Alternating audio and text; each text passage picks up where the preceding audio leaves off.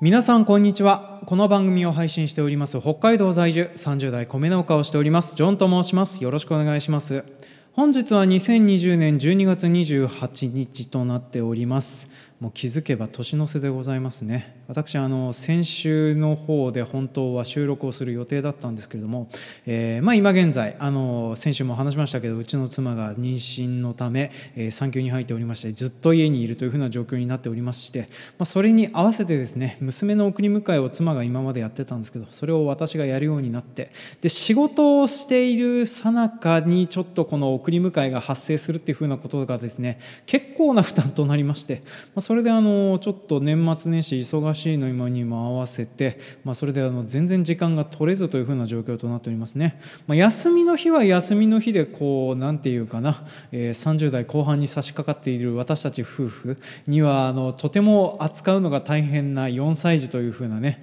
えー、そんな大暴れっぷりをあの土日のやつに浴びせられて、まあ、だいぶあの体力を消耗したりしながら日々生きているような状況となっております。でそんなような状況下なんですけれども、まあ、ちょっとずつ以前から調べておりました映画「ミッドサマー」についての、えー、農業技術者警察がですね、まあ、ある程度目処がついたのでちょっとそれについてお話をする会をやろうかなというふうに思っておりまして今回ちょっと音源を収録しているような状況となっております。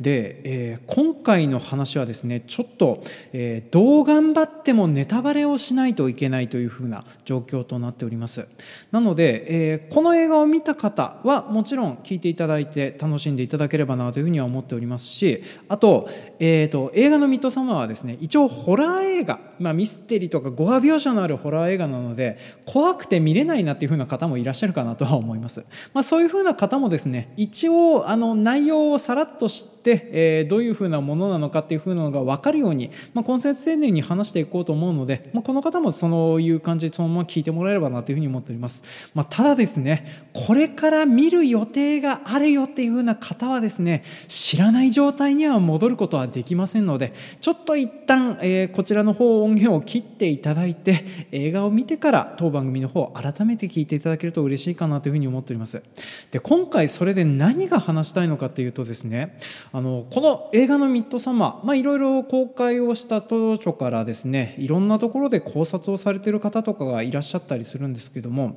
まあ、例えばですねこの映画で描かれている大祝祭というふうにはお祭りがあるんです。でこちらはですね90年に一度というふうに言われてるんですけれども、えー、どうもこれ90年に一度じゃなくてもっと頻繁にやってるんじゃないっていうふうな方がこれ結構多くの方が言及されてるかと思います。であと,、えーと、主人公のダニーがですね、えー、いろいろあってあのなんていうかな let it go した上で into the unknown してしまうというこれあのライムスター宇多丸さんのあのシネマハスラーというかムービーウォッチメンの方で言われてたやつをそのまま引用しているんですけれども、まあ、そんな感じの作品として、まあ、あのハッピーエンドにも見えるというすごく独特な終わり方をしてたりはするんですよね。なんですけれどもその後のダニーはどうなったのかなっていうふうなこともですね、えー、まあいろいろな考察しがいがある部分かなというふうに思っております。で今回私あのいろいろと映画を見直しててあの農業描写として結構肝になる部分見つけたかなというふうには思っております。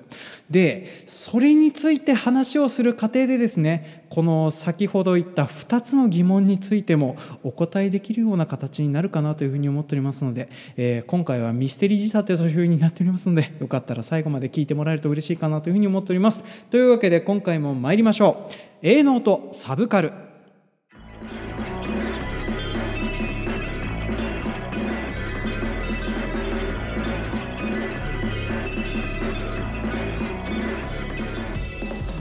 この番組は北海道の中心部札幌市のちょっと東側にある江別市在住のジョンさんが日々の営農と日々摂取しているサブカルについてお話をしていくオーディオエッセイ番組となっております。で今回扱いますのは、えー、2019年公開のアメリカ制作のスリラー映画。えー、ヘレデタリー継承でおなじみのアリアスター監督の2本目の作品「ミッドサマー」を扱っていきたいなというふうに思っております。で今回はですねちょっとあの何て言うかな、えー、映画を見た方に対してのおさらいとあと見てない方に関しても大体どんなようなことが行われている映画なのかっていう風なのをですね、えーと、映画のウィキペディア情報と同じぐらい、えー、派手にネタバレをしつつ、まあ、それの考察をしていくという風な回となっておりますので、まあ、大体1時間コースになるかなとは思いますけれどもお付き合いいただけると嬉しいかなという風に思っております。でこちらの映画のあらすじからねさらっとお話をさせていただこうかなという風に思っております。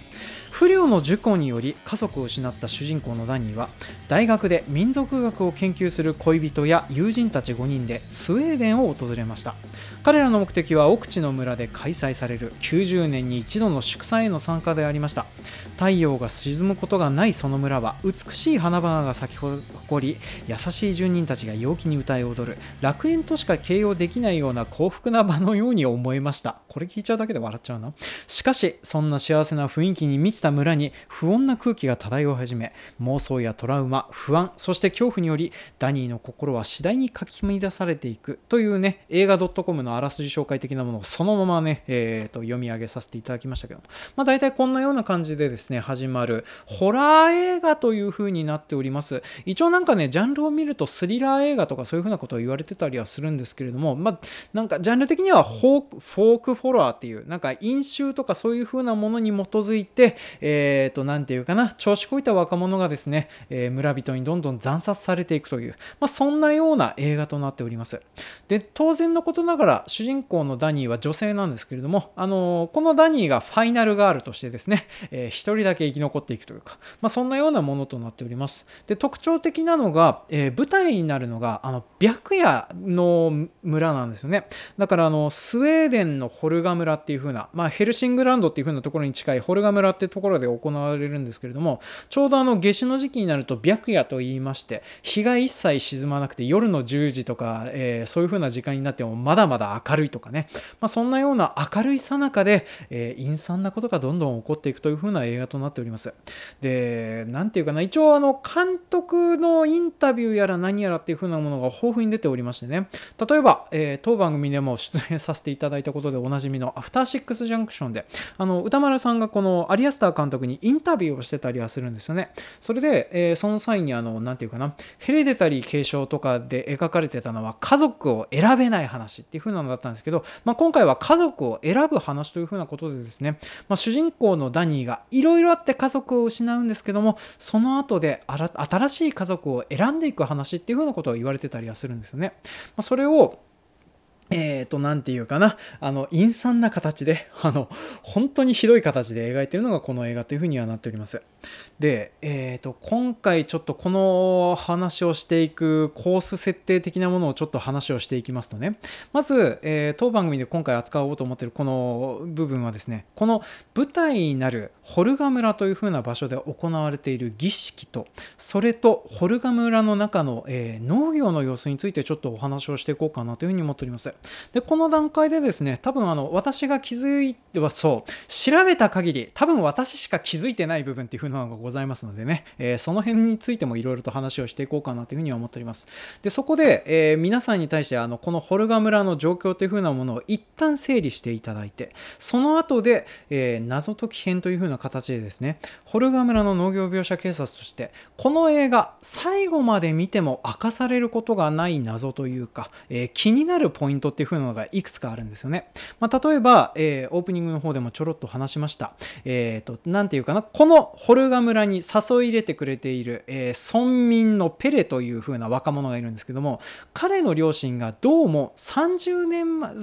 あの、彼が生まれた後で、えっ、ー、と、なんていうかな、焼死して、どうも儀式によって焼き殺されてるんじゃないっていう風なセリフがあったりしてたっていう風なのがあるのと、あと、90年に一度のペースじゃなくないんじゃないかなっていう風な描写がちょこちょこあったりするんですよね。まあ、それについての回答とかっていう風なのもできるかなというふうには思っております。で、あと、えこの村、そんな感じでたくさん人を殺すようなことをしていて、どうして警察に捕まらないのかなっていう風なね、その疑問についてもお答えできるかなというふうには思っております。そしてあと、えー、私あの、この映画を最初に見た際にですね、この村、実は結構構歴史が浅い村なんじゃないかなっていうふうにずっと思ってたんです。で、なんでそう思うのかっていうのがずっとよく分かってなかったんですけれども、まあ、今回見直してみて、あの、絶対にこういう風なスウェーデンの村であるんだったらあるべきものなんだけれど映ってないもの出てきてないものっていうのがこの映画の中にあるんですよね。でそれのことからですねちょっと芋づる式に全部の答えに対していろいろと話をしていこうかなというふうに思っておりますので、えー、それはあの後編の方でお話をしますのでちょっとお付き合いいただけたらなというふうには思っておりますね、まあ、そんな感じでですねちょっとオープニングの概要説明っていう風なことをさらっと終わらせないと今回はちょっと長くなりますのでね、えー、ちょっといろいろと話を聞いてもらえればなというふうに思っております。というわけで、えー、前編の方入っていきます。前編ホルガ村の農業描写警察ミステリー編。はいでは前編の方から入っていこうかなというふうに思っております。で、えー、前編をお話しする過程でですねちょっとあの私あのディレクターズカット版の話についても一部言及をさせていただこうかなというふうに思っております、まあ、というのもですねちょっとこれの話をしないと辻褄が合わなくなる部分とかっていうのが若干出てきちゃったりするので、まあ、これについても話をさせてもらえればなというふうには思っておりますね、まあ、ちなみにあのディレクターズカット版はね DVD 買わないと見れないというふうな状況となっておりまして、ま私当然見れてはいないんですけれども、まただあの見た方のネタバレ感想とかそういう風なのが結構インターネット上転がっておりますので、まあ、それを踏まえた上でちょっとお話をしていきますっていう風なのをちょっと、えー、受け止めていただけたらなという風に思っておりますね。ただ怖いのがですね、このディレクターズカット版に私があの、あれがないとおかしいはずって言ってるものが映ってたらどうしようかなっていうのはちょっと思ってたりはするんですけどね。まあ、ちょっとそんなような感じの感じで話してるっていう風なだけ、えー、ご理由いただいた上で、えー、これからちょっと説明聞いていただければなという風に思っております。でまず、この舞台のホルガ村というふうな場所の説明からしていきますね。で、このホルガ村というふうな場所はですね、スウェーデンはヘルシングランドというふうな場所にあります架空の村となっております。まあね、当然こんなような場所がね、あってたまるかっていうふうな話だったりはするんですよね。で、このヘルシングランドという場所はですね、北緯60 61度ぐらいにある、まあ、要はちょうどあの小麦の北限っていう風な場所に位置している場所でですね、あのちょうどここから上の方に行くと農業とかそういうふうなのがなかなかできないっていうふうな場所になってきてて、あの農業がギリギリできるかできないかっていうふうな場所にあるのが、このヘルシングランドっていうふうな場所だったりはしております。で、ここにある架空の村のホルガ村ではですね、まあ、どうも、えー、結構構昔から古い生活を続けているというふうなコミューンでございましてで6月の7月末かあ6月末から7月にかけて行われている夏至祭というふうなものが行われておりましてでそれのちょうど90年に一度の夏至祭っていうふうなのが実施されることになってて、まあ、主人公たち一行はですねあの何、ー、て言うかなここの村の元村民元村民というか現村民だけれどもいろいろあってアメリカに留学しているペレという、えーえー、若者がおりまして、で、彼に連れられる形でですね、まあ、ダニーをはじめとした4人組が、えー、こちらの方にやってくるというふうな状況となっております。で、ちなみにこの夏至祭はですね、スウェーデンで普通に毎年行われているようなものとなっておりまして、まあ、こんな、えー、血生臭いこととかはしてないんですけれども、えっ、ー、と、まあ、6月23日から行われているような状況となっておりますので、まあ、時期的には、あの、大体6月23日ぐらいから始まって9日間行われているようなお祭りっていう風な形になりますね。あ、9日間やるのはホルガ村の夏至祭でございますけれどね。で、このホルガ村という風な場所なんですけれども、あの、なんていうかな、要はあの、宗教団体というか、カルト団体みたいな人型っていう風に説明をするとね、まあ、語弊はあるかもしれないんですけど、まあ、わかりやすいかなという風に思っております。どうも、このホルガ村の人型はですね、この村の中だけで暮らしているっていう風な形にはなってるんですけれども、一応あの、なんていうかな、えっ、ー、と、年齢ごとによって役割が決まってたりはしております。例えば、1歳から18歳までは子供として村の中で暮らしてして育っ、えー、村の教えるとかそういうふうなものを覚えていくっていうふうなことをやってたりはしております。で、18歳から36歳までは夏の季節、巡礼の年と言いまして、例えば、えー、主人公たちを連れてくるペレとかをはじめとした若者とかはですね、一旦そうやって外の世界を18年間見てくるというふうなことをやるのが、まあ、この村のしきたりっていうか習わしとなっておりまして、で、あの、映画の中にもですね、外から帰ってくる人々っていうふうなのが、えー、この映画の中では描かれてたりするんです。初日見るとですね特にあの主人公たち一行とあとイギリスから来たサイモンとコニーというまた別のホルガ村の村民に連れられてこられた、えーとまあ、一行がいるんですけどもこれ以外にもですね結構な人数あの外から来たっぽい服装の人方っていうのがいるんですよね。でその人方はおそらく夏の季節で、えー、とこうやっていろんなところに巡礼していって、えー、夏至祭に合わせて実家に帰ってきてるっていう風な感じの人々だったりしております。でその後ホルガ村の人々はですね、36歳から、え48歳だったか56歳だったかすいません。ちょっと年齢ピンときてないんですけれども、まあ、その辺りまで、え労働の季節というふうなことでホルガ村の中でいろいろと、え肉体仕事やら何やらをやってってそして56歳から72歳まで、えー、この間はですね人々を教えたりする冬の季節というふうな形で、まあ、隠居しながらいろんなことを指導的な立場を取っていくというふうな形になっております。あの映画の中で儀式を主に進めていったりするようなおばさんいるじゃないですか。あの人方がこういう冬の季節の人々っていうふうな形で言われてたりはしておりますね、まあ、そんな感じでですね役割がそれぞれ決まっていて、まあ、それであの昔ながらの風習というふうなものをねはっきりと守りながら暮暮らしているっていうふうなのがこのホルガ村というふうには言われております。で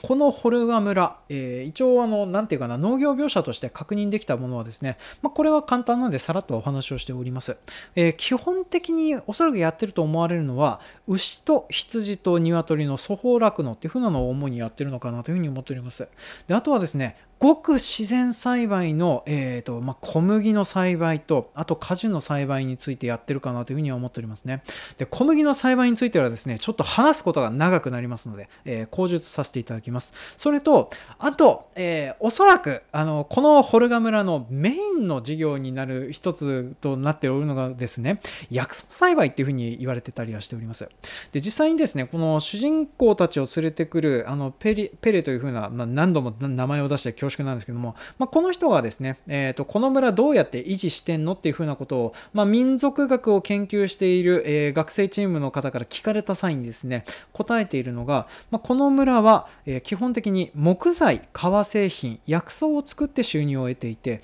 えー、水力発電も少し行っているよっていうふうな形で、え説明をしてたりはするわけなんですよね、まだからこの村はですね一応あの自給的な農業みたいなものをしているような感じではあるんですけれども、ま当然のことながら、えー、中には車があったりそう1台だけ古い方のトラックが置いてあったりとかしたりするんですけどもあの村の中までは電気が来てないという風なものになってたりはするんですけれども、まあ、そんな感じでですねどうも外とのつながりは若干緩やかだけれどもあるっていう風な状況となってて、まあ、それであの薬草やら何やらを作って収入を得ているっていう風な話をしておりますと。でこの薬草なんですけれども一応作中にはですね、えー、頻繁にドラッグを吸う描写っていうのが出てきております、まあ、主人公たちがですねアメリカで吸うっていう風な描写もそうなんですけれどもまずホルガ村に着いたら一服やるかいっていう風なことで例えば大麻とかマジックルマッシュルームティーとかそういう風なものを飲んだりとかあとはえー、劇中の儀式でですね、あの、なんていうかな、あの、えっ、ー、と、メイポールでぐるぐる回る際にはですね、セント・ジョンズ・ワートっていう風なお花をすりつぶして、それであの、いろいろと、なんていうかな、えー、幻覚を見ながらぐるぐる回るという風なことをやってたり、まあ、あとは、あの、北欧とかそういう風な場所ではですね、結構消しが作られてたりはするんですよね。消しって言って皆さん分かりますよね。あの、ポピーとかそういう風なやつでございます。まあ、ちなみにあの、この消しとかはですね、あの、ダニーの、えっ、ー、と、まあ、一応、えっ、ー、と、口述しますけれども、まあ、いろいろと、あの、後半の方に出てくる、あの、メイポールでメイクイーンに選ばれた人が着る衣装のお花、あれはですね、全部消しの花で作られてるかなというふうには思っておりますね。まあ、特に、あの、ダニーの花の、そう、この映画ね、変なところで CG を結構使われてたりするんですよね。まあ、例えば、あの、なんていうかな、幻覚を見たドラッグ表現ってことで背景が歪むとか、ダニーの足から草が生えてるように見えるとか、あとはダニーがかぶった王冠、花の王冠、花束の王冠の、えー、花がですね、パクパク動いてるっていう。で、そのパクパク動いてるのがケシの花だったりはするっていう風なところを考えると、まあそういう風な感じでですね、とてもあの意味深な薬草っていう風なのをね、作ってるののが多分この村のメインの産業なんじゃないかなっていうふうには私はちょっと思っておりますね。まあ、その他、このホルガ村の食事にはですね、まあ、例えばリンゴとかルバーブとかニシンとかビールとかミードとか、まあ、いろいろと、あの、なんていうかな、スウェーデンで食べられてんなっていう風な感じのものが食べられてたりするわけなんですよね。まあ、ただ、ニシンはどこから持ってきてんのかなっていう風なのはね、ちょっと思ってたりはするわけなんですよ。まあ、あの、ヘルシングランドは結構内陸の部分にあるので、あの、昔からある場所なんですっていう風に言われると、ニシンがあるのはちょっと変な感じもするんですけど、まあ、そんな感じで作られておりますと。で、そんな感じでですね、このホルガ村、一応ですね、本人たちの言う言葉を借り、あの言ってる言葉を借りるんであれば、昔ながらを生活をしているコミューンだっていうふうなことを言ってたりはするわけなんですよね。まあ、ただ、私はちょっとそれがおかしいかなっていうふうには思ってたりはしておりますね。で、えー、と、続きまして、ちょっとその辺で話をあの皆さんの方におさらいしておきていただきたいのがですね、このあのホルガ村で90年に一度に行われているというふうなことにされている大祝祭というふうなものの儀式についていろいろと話をしていこうかなというふうに思っております。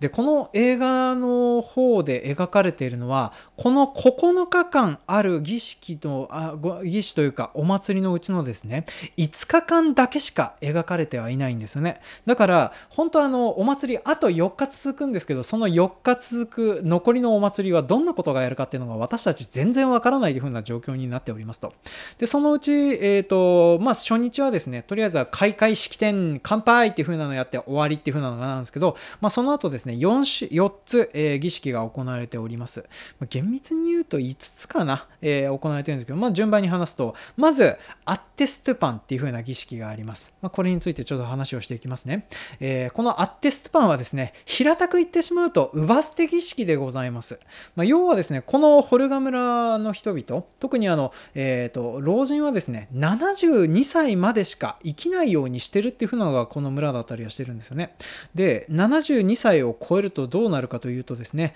えー、アッテストゥパンという、まあ、特にあの石灰岩で覆われているような崖の方にわざわざみんなで移動しましてね、そこから自分の意思で飛び降りて死ぬっていう風なところを描くっていうね、えー、最初のショックシーンがこれだったりするかなというふうには思っております。で、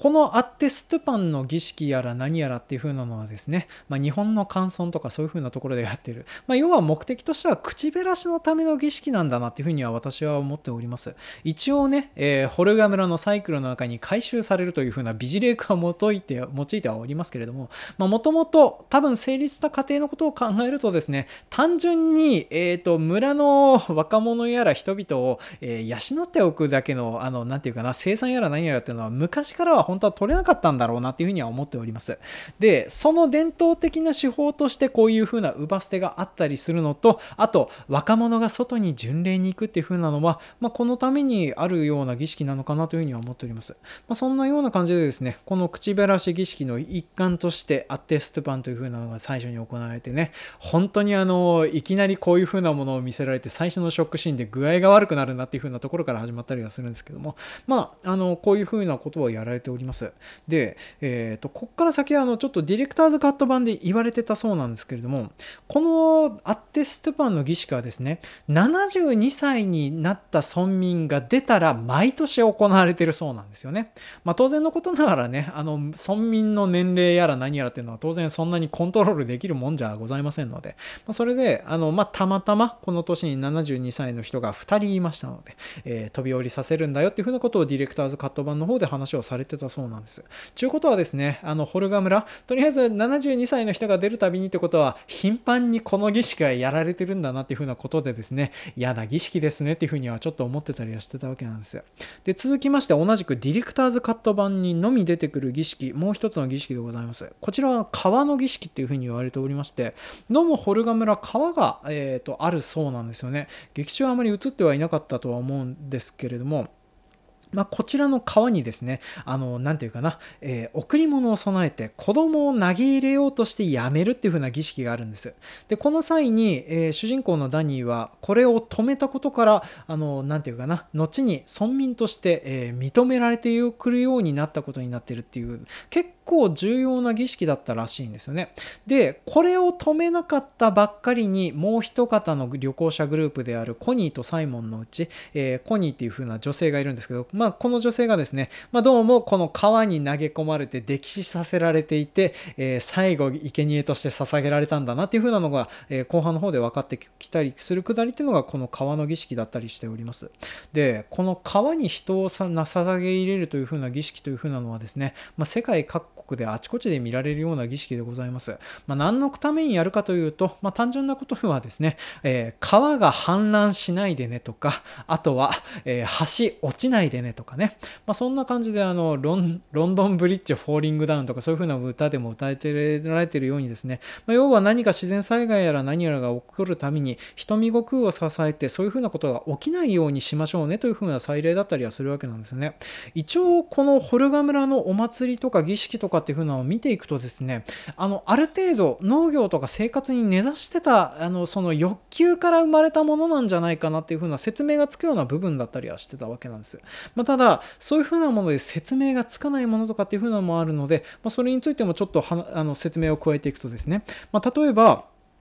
主人公のダニーがですね、えっ、ー、と、なんていうかな、メイポールという風な、これね、メイポールはですね、あの、スウェーデンのお祭りでも実際に使われるものだそうですですね、メイポール自体はですね、あの、検索すると、あの、なんていうかな、ミッドサマーで見たのと同じ形のものがですね、普通にスウェーデンの観光サイトで出てくるっていう風な、あの、ギョッとするようなものだったりはするんですけども、まあ、このメイポールの周りでぐるぐる回るカエルのダンスっていう風なのを実際の世界、あの、スウェーデンでも行われてるらしいんですよね。まあ、ただ、ホルガ村ではですね、若い女性がこのメイポールの周りをぐるぐるぐるぐる回っていって、まあ、それでこのダンスで踊り続けて最後まで怒って踊りを続けてた人が、えー、メイクインという風な役割について、まあ、そのお祭りの中で一番の役割の人ですよっていう風なことを選ばれるという風なのをやってたりはしております。でこのメイポールのダンスで選ばれたメイクインに選ばれた女性がですねどうもその後の儀式のとあと太陽の儀式の際で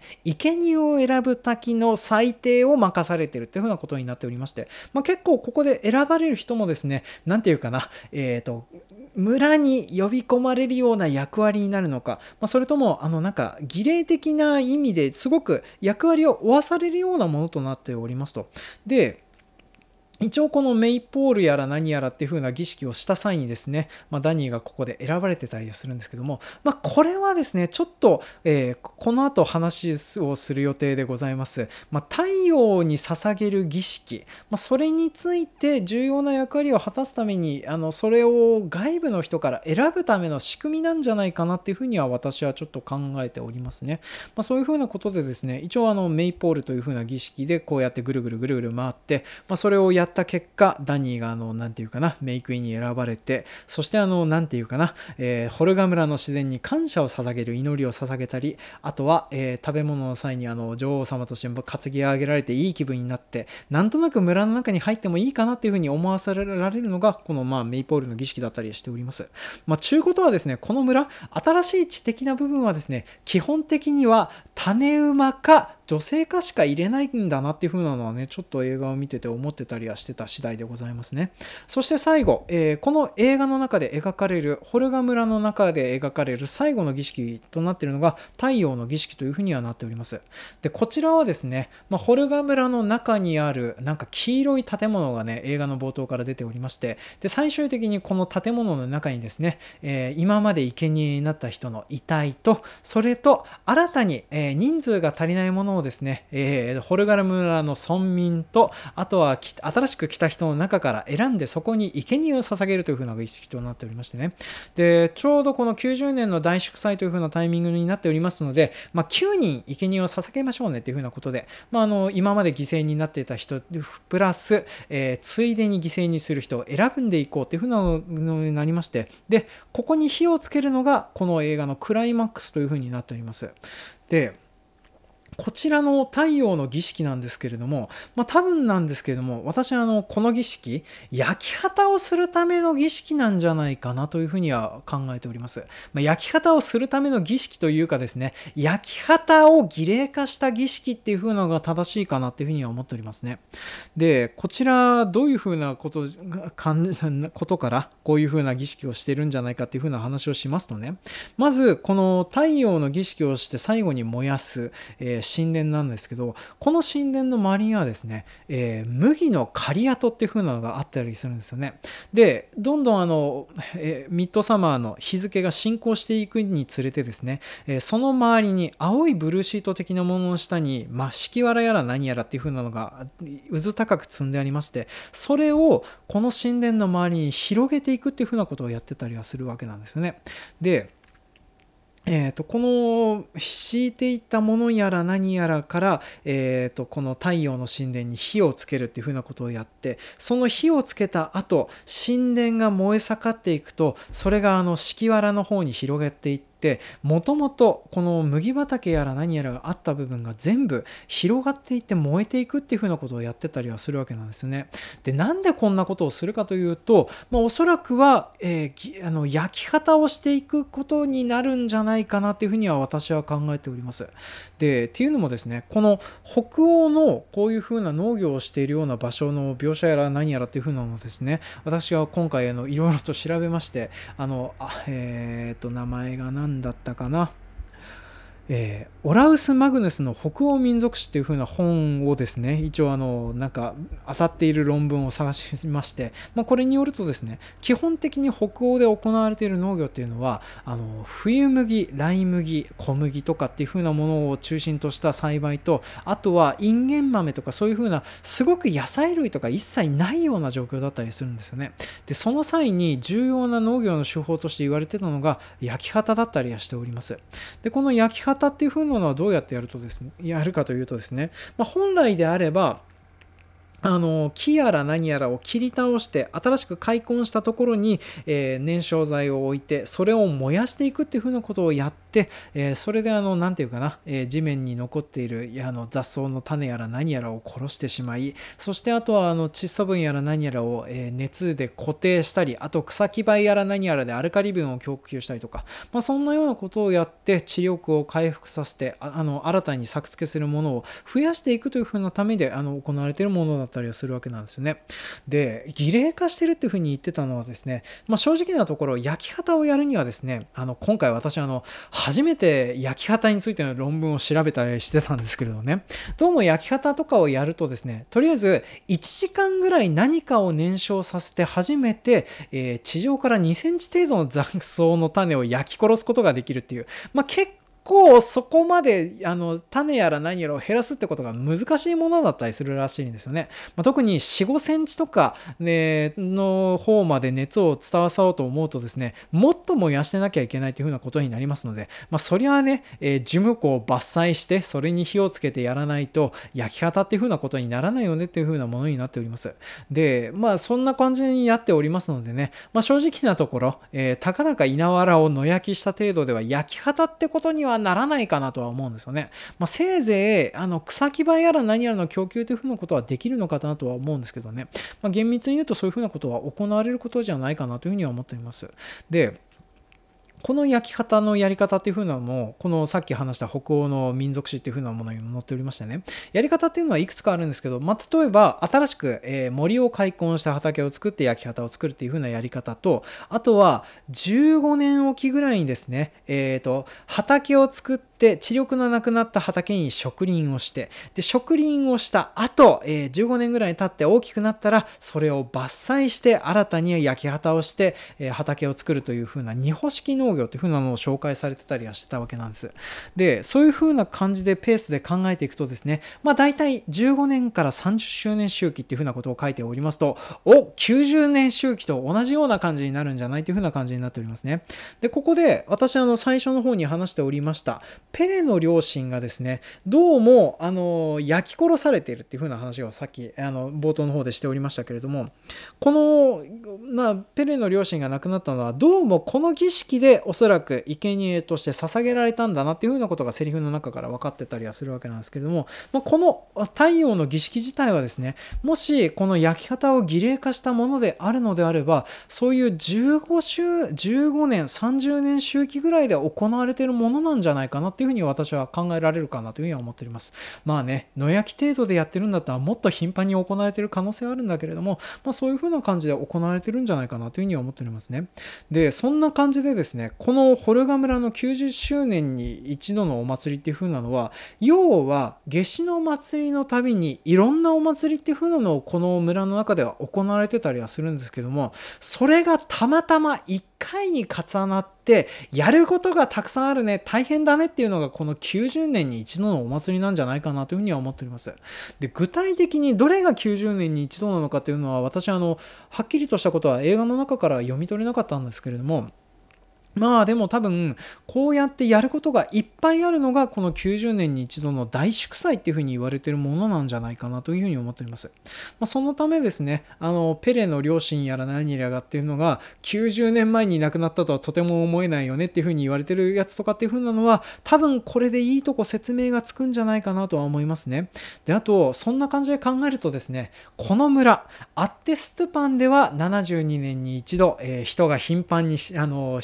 死ぬようになりますしあと、えー、このねえー、っと何て言うかな太陽の儀式は儀式でお祭りで毎回毎回人が死ぬような状況にもなります、まあ、この人数がね何人なのかっていう風なのは、まあ、90年に一度なのから9人死んだけれども30年に一度の場合は3人で抑えときましょうかっていう風なことになるかもしれませんしね。であと川の儀式は何年に一度行われているかっていう風なのもちょっと分かんなかったりしますけれどもこれもおそらく周期性があるんだと思いますね。多分あの90年に一度にぴったり来るってことやになるってことはやっぱり3の倍数とかそういう風なものになると思うので。ってことになるとですね大祝祭の他に中祝祭とかそういう風なものがいっぱいあるんだなとは思っておりますね。であとメイポールの儀式もですねおそらくメイあのメイクインを決めるという風な月祭のお祭り自体はですね毎年毎年行ってると思うんですよね、まあ、っていうのもあの何て言うかな白黒写真から何から合わせて今まで歴代のメイクインの写真っていうのが30枚ぐらい、えー、ホルガ村の方には飾られていたりはするんですね。写真しか飾られてないっていう風なところがですね、この村新しそうだなっていう風な感じのする部分だったりはするんですけれども、あの、単純にあの、そうやってあの、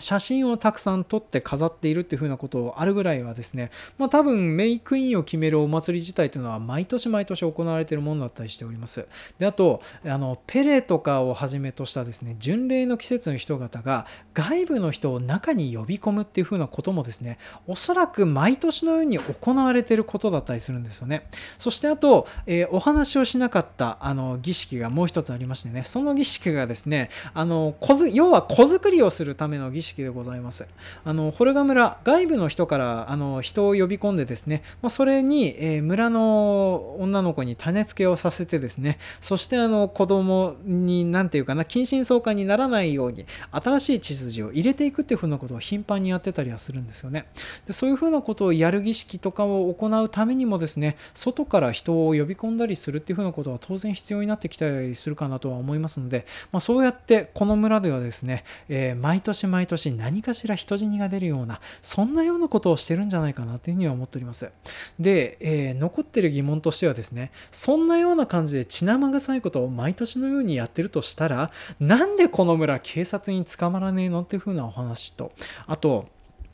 この後ダニーはどうなったのっていう風なお話と、それと、えっ、ー、と、この村の中で、あの、まあ、メインの修行になっているのは、おそらく薬草栽培なんじゃないのっていう風な話、私、あの、最初の方してたと思いますけれども、まあ、それについての理由についてもお話をさせていただきたいなというふうに思っております。そしてあと、えー、冒頭の方でお話をしました。私がこの村、すごく新しいんじゃないかっていうふうに思っている、えー、この村に絶対あってしかるべきはずなのに一度も映ってこないし出てこなかったあるものとは何でしょうか、まあ、それについて後編の方で詳しく話をしていきたいと思います。というわけでもうちょっとお付き合いのほどよろしくお願いします。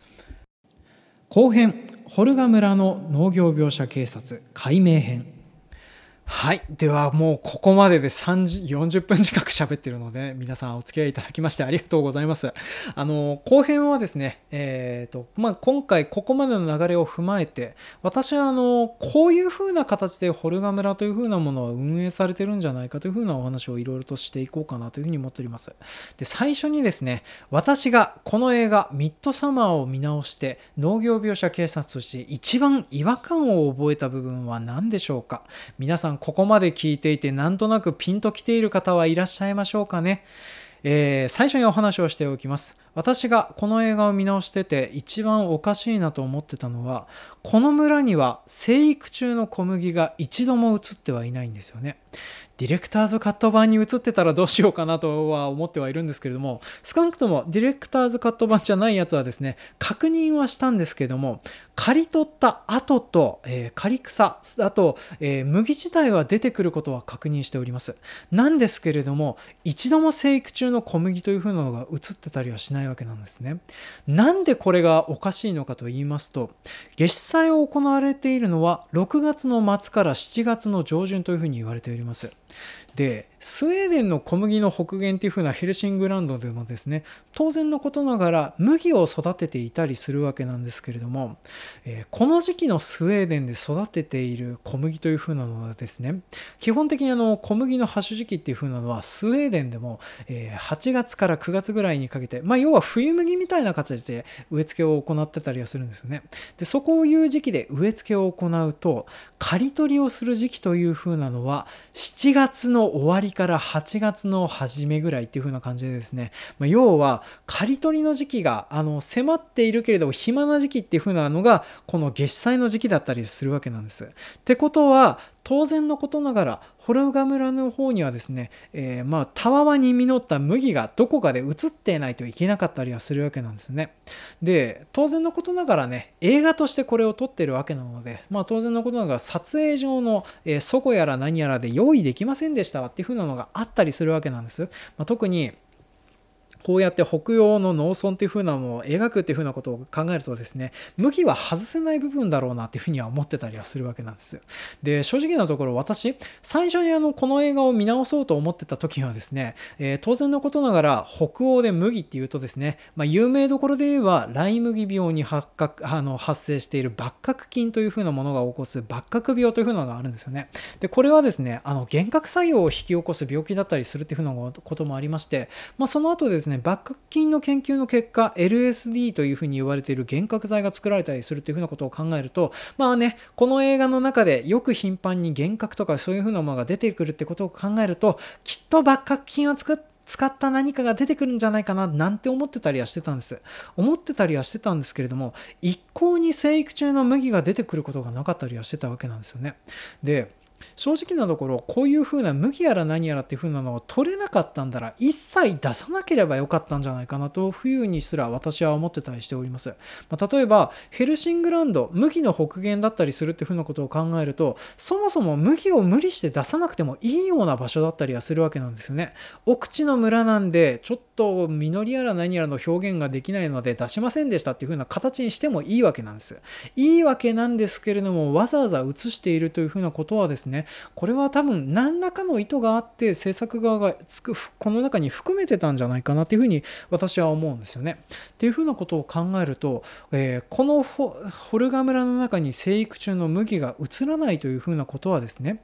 このホルガ村の人々はですねわざわざホルガ村の自然に感謝を捧げなくてもホルガ村の恩恵をわざわざ受けていないことになるんですよね。ちゅうのも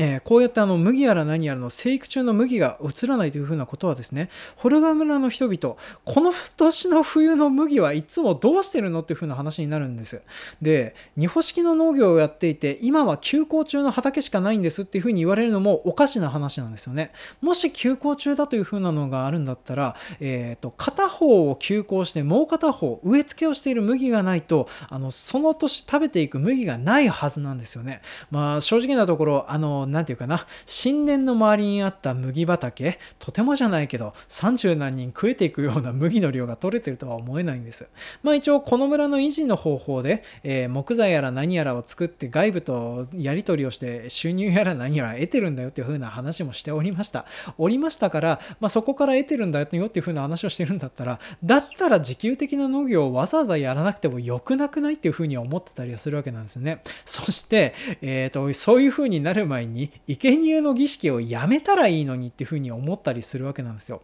なんですけれどもそれをわざわざ続けていてそしてあの特にえっ、ー、と何て言うかなメインで恩恵を受けているわけでもないのにこの村がこうやって生贄を繰り返したりなんだりするという風な儀式を続けなければいけない理由は何かというとそれは薬草というふうに言われている麻薬を販売しているようなことが原因になっているからなんじゃないかなというふうに思っております。要はこの村、麻薬村なんですよね。麻薬で食っているから基本的に外部に秘密を漏らしたりなんだりすることがないように強固な結びつきを、えー、相互に作るために生贄を相互に差し出し合って要は我々みんな共犯者の関係にいるんだから、えー、この村から逃げないようにしましょうねというそういうふうな形をせざるを得ない方ためにこういうような生贄の儀式を常に繰り返しやっていかなければいけないような村になってるんじゃないかなというふうに私は思っております。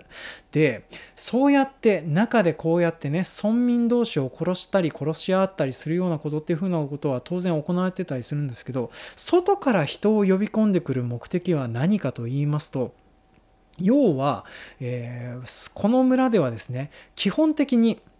麻薬を作って売ってってその売り先を外に広げていくために外の血やら何やらっていう風なのを入れる必要があったりするわけなんですね。生贄の儀式の際にですね特にあの太陽の儀式であの司祭を務めめている渋っていう風なおばさんがいるんですけれども彼女はあのこの9人の生贄を捧げる際にこう言います。ホルガは奪いホルガは与えるっていう風に言うんですね。最初に奪って与える何を奪っているかというと新しい血という風に言われている外から入れてくる人々です。で、え、外から人入れている人々を生贄に捧げて何を与えてもらっているかというと自然やあ自然からの恩恵とかそういうふうなものではなくてですね彼らの戸籍とパスポートだったりするかなというふうに私は考えております。そういうふうなことを考えるとホルガ村の子供たち基本的に彼らってカルトの教団とかがおおよそそうであるようにですねおそらく戸籍登録っていうふうなのをまっとうにされてないと思うんですよね。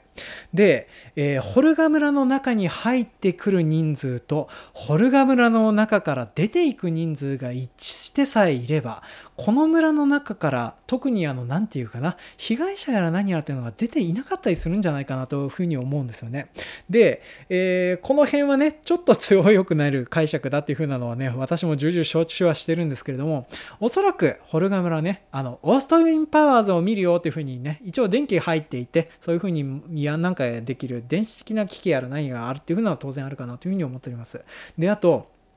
もともと外側にあったあのホルガ村の警察組織ネットワークみたいなもの多分当然あるんだろうなというふうに思っております。その辺のこととうまいこと協力してですね、外から呼び込んだパスポートやら何やらっていう風なのを書き換えて、えー、そ、そこから初めて新しい力を奪った戸籍とかそういう風なものの情報をもとにですね、えー、ホルガ村の村民っていう風なのは外に巡礼のために出ていくんじゃないかなというふうに思っております。そして、ダニーをはじめとしてメイペイメイクインはですね彼らを案内していく役割を負って一旦ホルガ村の村民として認められてホルガ村の村民にはなるんだけれどもメインのお仕事としては彼らを引き連れて外に出ていくためそして彼らをサポートしていくための役割を負って外に出ていくんじゃないかなというふうには思っておりますね。で特にメイクインになるのは主に女性ってことを考えるとやっぱりホルガ村で子供を産むっていう風なのも役割の一つとしてあるんじゃないかなというふうには思っております、特にその花婿候補としてねたびたびに名前が出てくるペレがいるんですけども、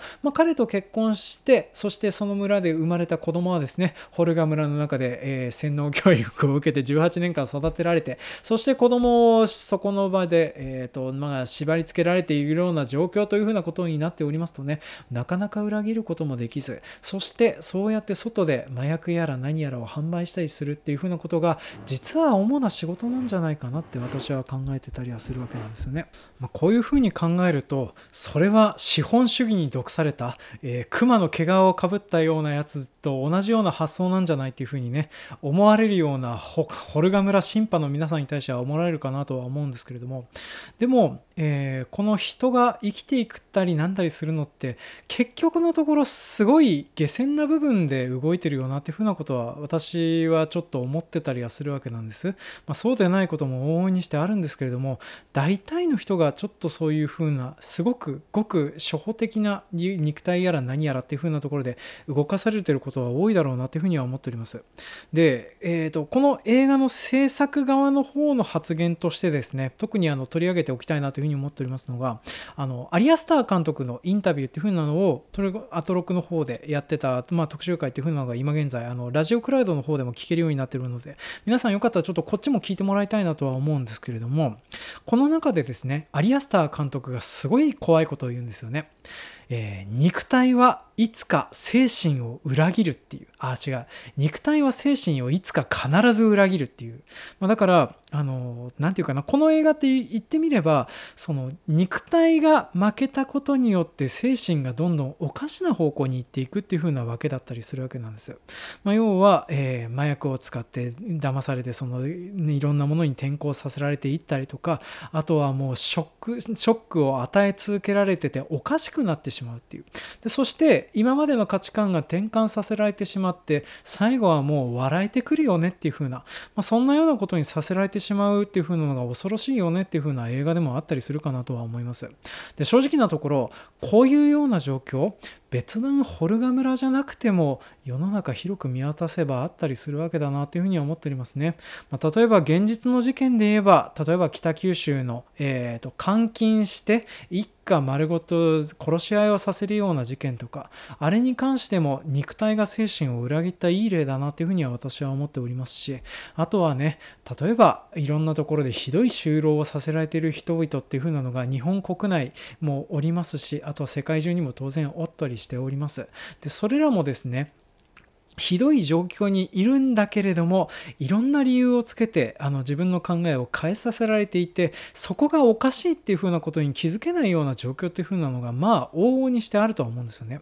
で今回こういうふうな話をしてて思うんですけどもこのホルガ村誰がこんなような方向にしてったんだろうかっていうふうなのは、まあ、映画を何回見直しても多分わからない部分になってたりはするんですよね。でそういうふうな集団とか組織とかっていうふうなのもまあ当然のことが存在してしていてそれの成立過程っていう風なのは、まあ、状況を聞けばなんとなく納得はするかなとは思うんですけども結局誰がこういう風にしたっていう風なのがはっきりわからないことの方が多いんじゃないかなって私は思うんです。まあ、確かにあの北九州の事件とか例に出しちゃってあれなんですけれどもそういう風なのは明らかな個人がっていう風なのはあったりすると思うんです。ただ明らかな個人が生み出したものがその後も是正されることなく日本国国内に残ってる例って結構ありませんかっていう風なのはちょっと思ってたりするんですよね。例えば、やらざるを得ないからやらず、やっている、えっ、ー、と、なんていうかな、コロナ禍が広まっているにもかかわらず、年末年始の定例会だけはどうしてもやらないといけないという風なことになってね、呼ばれたりなんだりするという風な、そういう風なおかしな状況とか、まあそういう風なものっていうのは、日本国内とか、そういう風な場所でも、いろんなところ世界見回してもあるかなとは思うんですよね。で、そういう風なものっていう風なのが怖いよねっていう風に思うのと、あと、この映画を見て、ダニー良かったね。そしてこういう風になれるような場所があったら、あの、すごくいいんじゃないかなっていう風に私は思うんですっていう風に感想を述べる方がいっぱいいるっていう風なのも怖い話ですねって私は思ったたりするわけなんですよね。まあ、ただ、私のようにですね、こういう風に邪推をするような形でホルガ村を貶めるような発言をするよりかはですね、そうやって認められるところがあっていいよねっていう風にに思ってそういうふうなところであの共感したりなんだりするっていうふうに順応していく方がですねこういうような世の中を生き抜いていくには生きやすい生き方なんだなっていうふうなのをちょっと思ってたりしておりますね。まあ、正直なところあの1984で愛情賞の手を借りずにあのなて言うかな体制にあの巻き込まれていくのがいいなっていうふうに思われる方々の方がいろいろと生きやすいなとは思ってたりはしておりますね。お前はどうなんだっていうふうに言われますと、まあ、基本的に私はどちらの立場にもつけずただただ生きづらいなというふうに日々過ごしているというふうなところで今回の話は締めさせていただけたらなというふうに思っております。というわけで今回も長々とお付き合いいただきまして誠にありがとうございました。では次回もお楽しみに。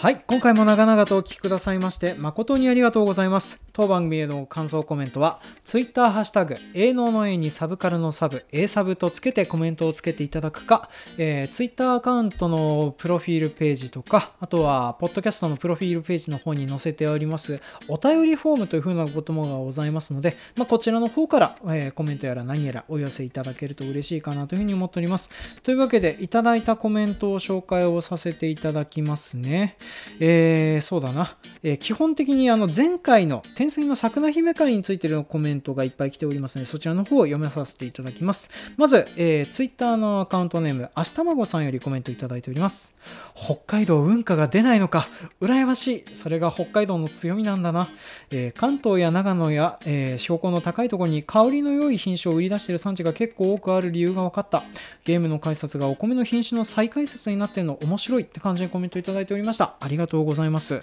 まあ、そうなんですよね。北海道運河が出ないんです。まあ、その代わりね、例外が結構頻発したりするので、まあ、今地病とかその辺でね、結構大変だったりするのとね、まあ、あとカメムシ害がね、なんか場所によって多かったりなんだりするっていうので、まあ、その辺で結構いろいろ被害やら何やらの出方が違うんかなっていうふうなのはね、ちょっと思っておりますね。あの、本当にコメントいただきましてありがとうございました。えー、続きまして、えー、Twitter のアカウントネーム Q さんよりコメントいただいております。